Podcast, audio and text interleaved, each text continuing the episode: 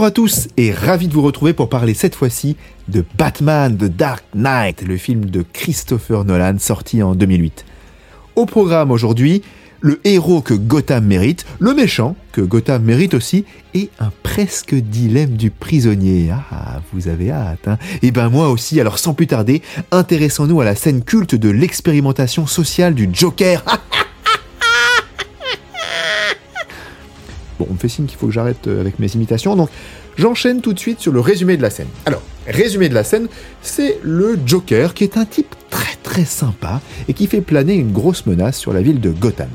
Du coup, les habitants décident de fuir et pour cela, deux ferries sont affrétés, l'un transportant d'honnêtes citoyens, comme euh, moi par exemple, et puis l'autre transportant des prisonniers d'Arkham, la prison de Gotham, comme euh, pas moi par exemple.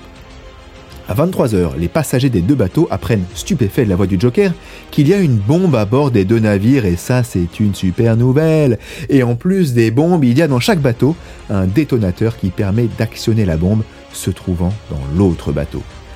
Si les occupants d'un bateau décident d'actionner le détonateur, l'autre bateau explose et eux sont sauvés. Mais si personne n'actionne le détonateur, les deux bateaux exploseront à minuit. Gros dilemme, hein. moi perso, je ne saurais pas choisir, franchement sur cette épreuve je dis Joker. Hein. Bon, Joker, Joker, en tout cas c'est peut-être pas la, la meilleure blague. Alors, du coup, les gentils citoyens votent et décident d'actionner le détonateur pour condamner les méchants prisonniers qui n'avaient qu'à être gentils.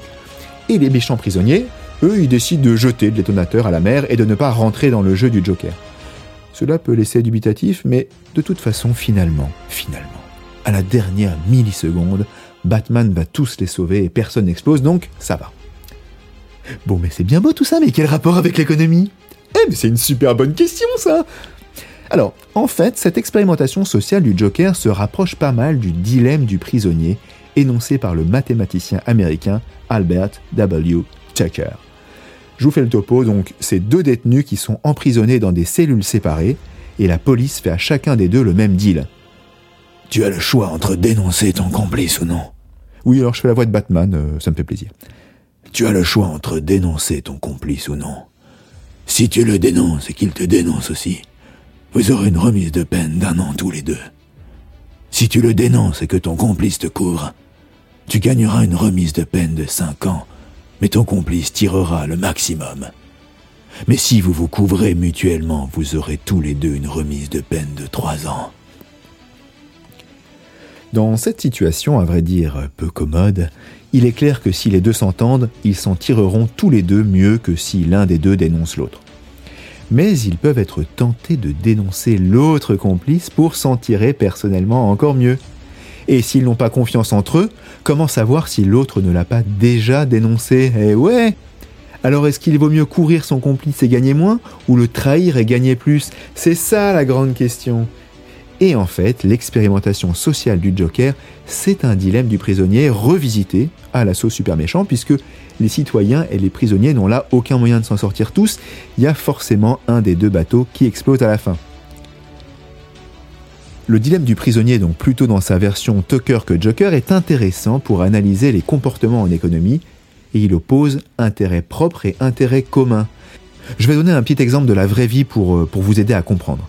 Donc au hasard, euh, par exemple, euh, je dois me rendre à mon boulot, euh, par exemple, un place du Général Catrou à Paris. C'est vraiment un exemple tiré au hasard. hein. Alors, pas envie de prendre le RER parce qu'il y a trop de monde, donc je décide que j'irai tous les jours en voiture. Là, je choisis mon intérêt propre de confort et non pas l'intérêt commun qui serait de moins polluer en prenant les transports en commun, justement.